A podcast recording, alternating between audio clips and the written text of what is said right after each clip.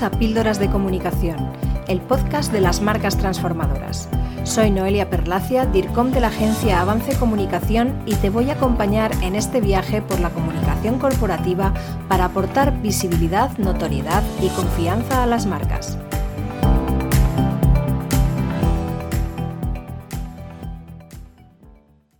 Los encuentros con periodistas y los eventos específicos para prensa suelen ser de gran utilidad para conseguir una presencia interesante en los medios de comunicación.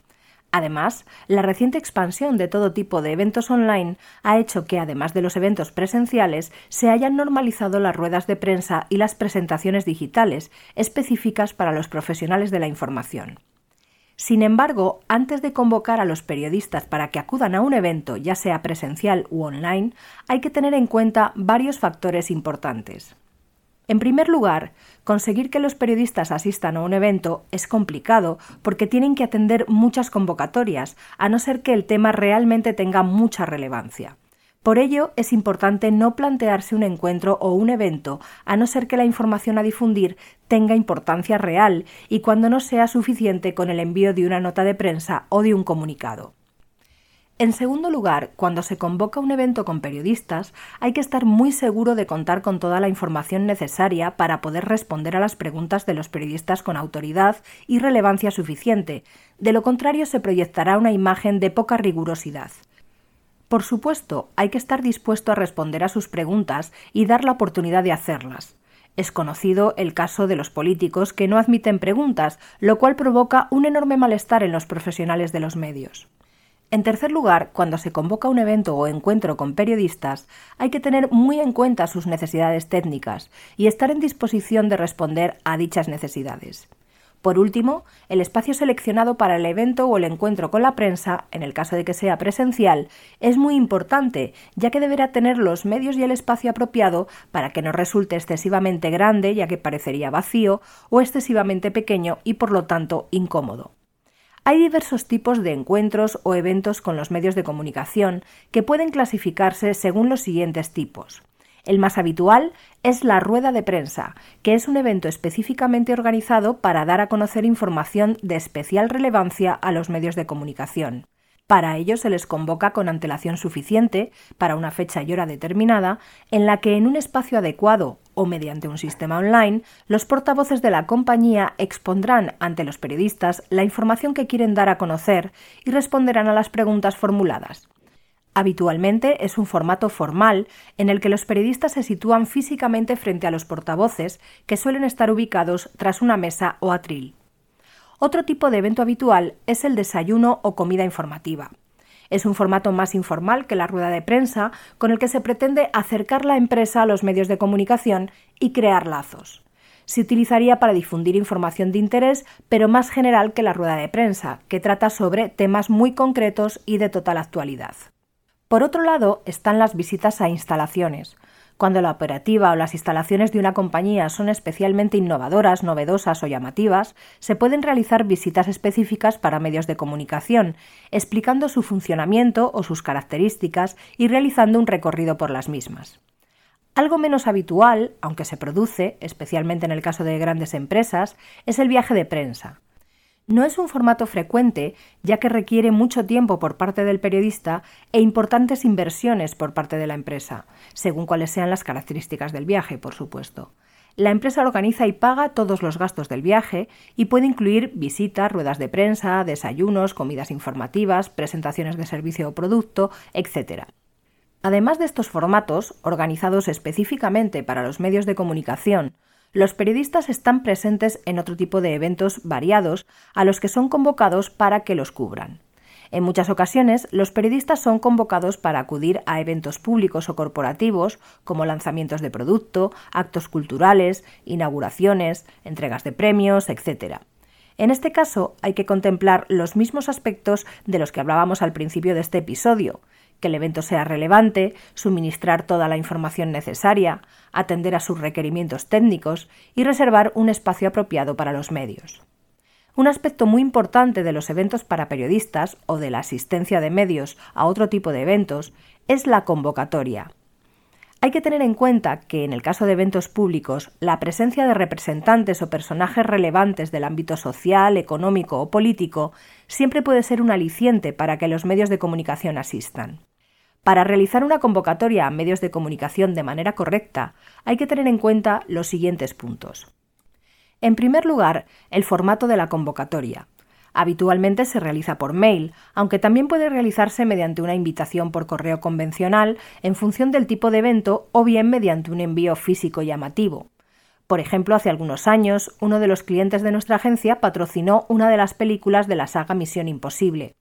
Para invitar a los periodistas al estreno, se realizaron dos envíos físicos, un primer envío con un tarjetón impreso en tinta especial invisible, que se hacía visible a sí mismo con una linterna específica adjunta en el envío, en el que se especificaban los datos del evento sin desvelar todo el contenido, y un segundo envío con una caja personalizada que contenía las invitaciones oficiales y diversos elementos de merchandising.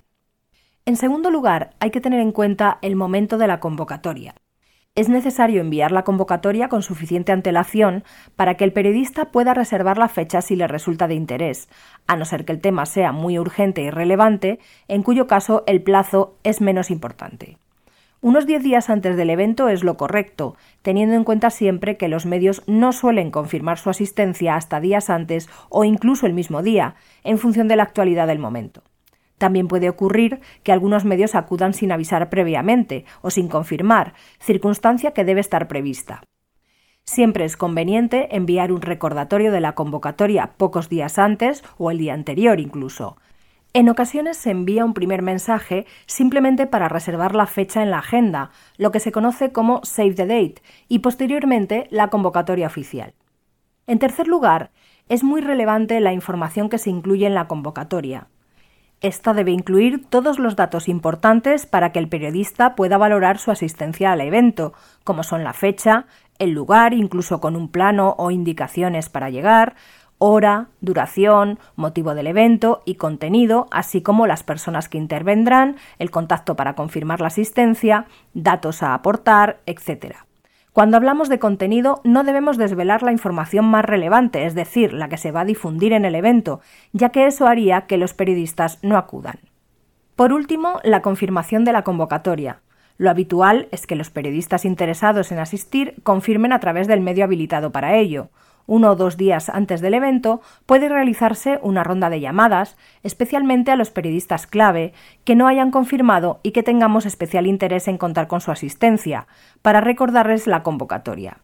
En función de la organización del evento, su nivel de seguridad, etc., se podrá optar por enviar al periodista una acreditación específica para su acceso, para lo cual tendrán que aportar ciertos datos como su DNI, por ejemplo. Llegado el día de la convocatoria, la recepción y atención a los periodistas es crucial. En el caso de eventos presenciales, los medios suelen tener un espacio concreto para su acceso, donde se les entrega documentación elaborada solo para ellos, que puede incluir un dossier, imágenes, notas de prensa, material audiovisual, etc., además de la acreditación de prensa. Por otro lado, se les indica el espacio que tienen asignado, la ubicación de las conexiones y medios técnicos, etc. De esta manera, también se puede realizar un control de los periodistas confirmados y de los que finalmente acuden. Como decíamos en apartados anteriores, la ubicación, los medios técnicos, etc., son aspectos que hay que cuidar especialmente para facilitar el trabajo de los periodistas. Los medios escritos necesitarán poder realizar fotografías relevantes con comodidad, por lo que suele ser útil colocar una zona de fotocall en función del tipo de evento y determinar en qué momentos y dónde se puede realizar fotografías.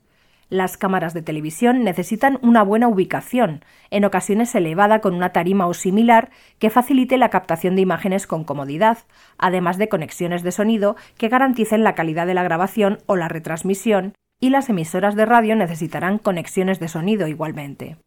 También es importante que una persona se encargue de canalizar y organizar sus peticiones, ya sean preguntas, solicitudes de entrevistas, grabación de declaraciones, etc. En ocasiones, en la propia convocatoria al evento ya se ofrece la posibilidad de realizar este tipo de solicitudes para organizar convenientemente los tiempos y espacios.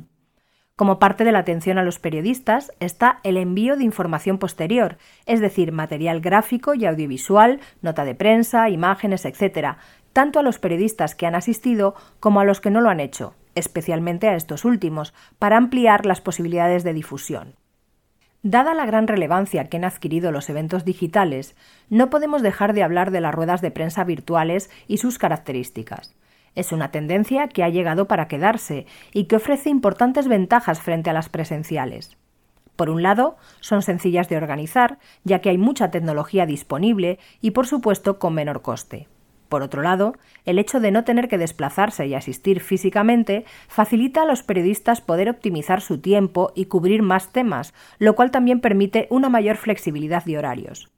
La facilidad para grabar la rueda de prensa desde las propias aplicaciones permite que pueda ser distribuida a aquellos medios que no han podido asistir, y también facilitarla a los asistentes para consultar cuando lo necesiten, contando además con material de audio y vídeo. Teniendo en cuenta estas ventajas, es un tipo de convocatoria con mucho futuro, puesto que permite incluir este formato dentro de los planes de comunicación con mayor facilidad, siempre que el tema lo merezca, y a los periodistas les permite cubrir un mayor número de convocatorias de forma cómoda y sencilla. Para terminar, a la hora de organizar una rueda de prensa online, es necesario tener en cuenta aspectos como contar con los medios técnicos apropiados, ya sea la plataforma para su realización, un micrófono y una cámara de calidad o una conexión de red estable y con suficiente capacidad. La convocatoria deberá incluir el enlace de conexión y todos los datos necesarios para la misma, así como la estructura y organización del evento. Llegamos al final de un nuevo episodio de Píldoras de Comunicación. Espero que te haya resultado interesante y útil y también espero encontrarte en el próximo episodio. Saludos. Hasta aquí nuestro episodio de Píldoras de Comunicación. Si te ha gustado, compártelo y no dejes de escuchar el próximo.